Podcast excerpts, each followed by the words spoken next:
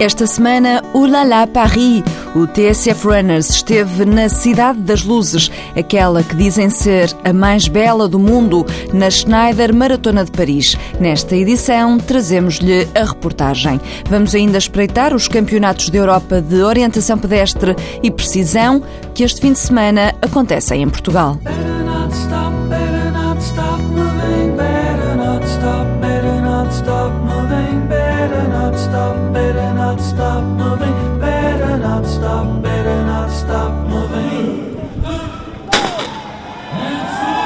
Já dizia Hemingway que Paris é uma festa e no último fim de semana milhares de pessoas encheram as ruas da cidade e não deixaram margem para dúvida.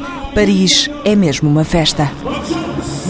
50 mil corredores de 138 nacionalidades, 250 mil espectadores, 3 mil voluntários. São números gigantes que fizeram também da Feira da Prova a meca dos corredores. Simone de Leplanck, diretor da Running Expo, não tem dúvidas. É a feira mais bonita do mundo, a maratona mais bonita do mundo, na cidade mais bonita do mundo. C'est ce qu'on peut dire aussi, nous on communique sur le marathon le plus beau du monde, parce qu'on est dans la, la plus belle ville du monde, et c'est vrai que l'Expo on nous dit aussi que c'est la plus belle du monde. A Schneider Maratona de Paris coleciona postais. Ouais, c'est vraiment un parcours taillé, on dit É um percurso que parece verdadeiramente um museu a céu aberto. Parte dos Campos Elíseos, que é um sítio mítico, acho que é a partida mais bela do mundo. Os Campos Elíseos, depois a Praça da Concórdia, o Louvre, a Praça da Bastilha, o Hotel de Ville. Passa também por dois grandes bosques de Paris e a seguir o cais do Rio Sena para voltar pelo Trocadero e a Torre Eiffel e a seguir o Arco do Triunfo.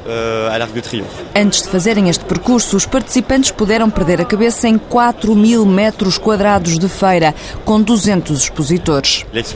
A feira é técnica por causa dos produtos e é também um convívio por causa das provas que estão aqui representadas. Uma das provas com o stand na Expo era a Maratona do Porto. Tiago Teixeira, da empresa organizadora a Run Porto, conhece muitas competições em todo o mundo e diz que esta está no top das maiores. É um investimento que nós fazemos, um investimento sobretudo a longo prazo, porque nós estamos aqui a promover a maratona e uma maratona não se decide que se faça em poucos meses.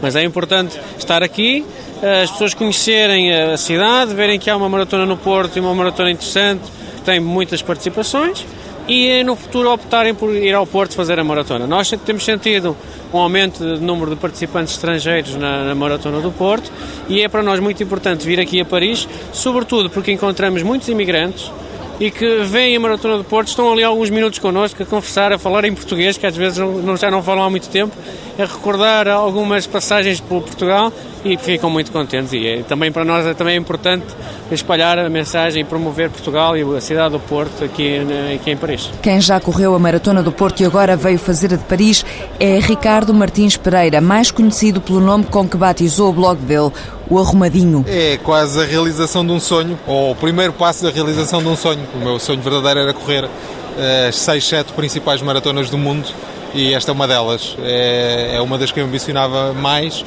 é que está mais perto de Portugal daquelas que eu quero.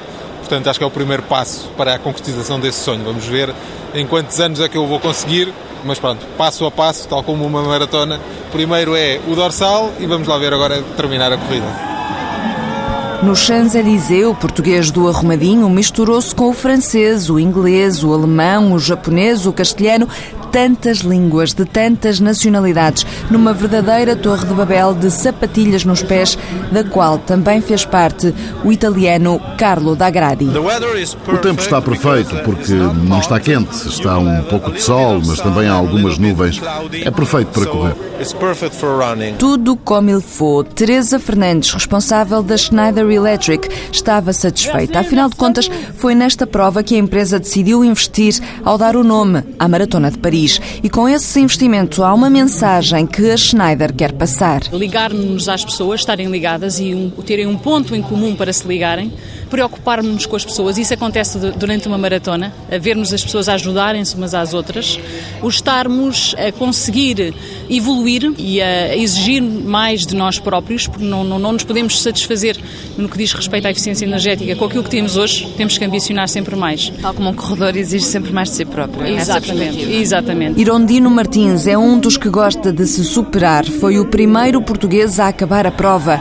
Tempo oficial 2 horas 37 minutos e 7 segundos. Eh, bom, queria fazer menos 2,35, mas bom, não faz mal. Eu não pensava, quando vi como passei o inverno, nunca pensava fazer isso. Teve lesionado no inverno? Não, é doença. Doença de três semanas, não podia fazer o treino como era devido e, e bom, foi, foi complicado.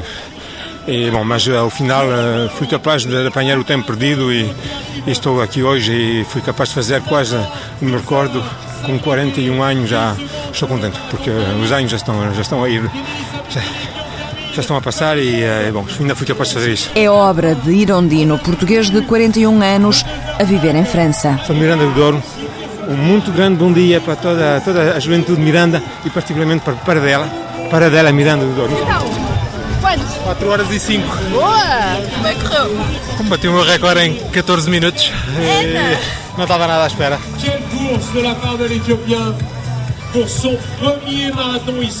O arrumadinho bateu o recorde e Bekele também, o dele e o da Maratona de Paris, com 2 horas, 5 minutos, 3 segundos. O etíope, recordista mundial dos 5 mil e dos 10 mil metros, fez a primeira maratona da vida dele e rasgou o recorde da Maratona da Cidade das Luzes. First marathon. Wow, quelle course, quelle course. On va voir dans quelques instants Até quarta-feira, Palmela e Sesimbra vão receber os campeonatos europeus de orientação pedestre e de precisão. O Walter Madureira já lá foi dar uma espreita dela. Estão inscritas 29 seleções e perto de 500 atletas, o que faz deste evento um momento histórico para Portugal, sublinha Ricardo Chumbinho, da organização. É maior até hoje, é maior e é mais importante do ponto de vista desportivo. Nós temos tido em Portugal, e temos todos os anos, alguns eventos internacionais com maior número de participantes e eventualmente maior número de países. Não é desportivamente tão importante. Aqui também o número de participantes não é uma forma de medir, digamos, a, a dimensão do evento, porque a, a, participação é limitada a seleções e as seleções têm um número limitado de, de, de elementos. A equipa das esquinas vai estar representada com 16 atletas nas provas longas, curtas e rápidas, o chamado sprint. Estes primeiros dias são dedicados às eliminatórias e, a partir de domingo, as finais. Augusto Almeida, presidente da Federação, destaca ainda que, organizando esta prova, o futuro da modalidade está assegurado por mais 10 anos. No contexto nacional, eh, temos que ter alguma contenção, os recursos são muito escassos para toda a gente e os nossos não, não são exceção, se calhar até ainda são mais graves. Precisamos de, de, ter uma grande racionalidade em todas as despesas, pensar cada minuto onde é que se vai gastar cada euro, mas inequivocamente é um esforço que vale a pena e que fazemos com, com todo o gosto, porque nos garante tal atualização durante uma década. Com pouco mais de 200 mil euros, Portugal mostra que é cada vez mais um bom destino para a orientação ao mais alto nível. Orientação e precisão em Palmela e Sesimbra. Ainda no calendário de provas, este fim de semana acontece o Ultra Trail da Madeira. Porque este programa teve sotaque francês, fechamos com Charlotte Gainsbourg e Beck, Evan Can Wait. Boa semana, boas corridas, au revoir.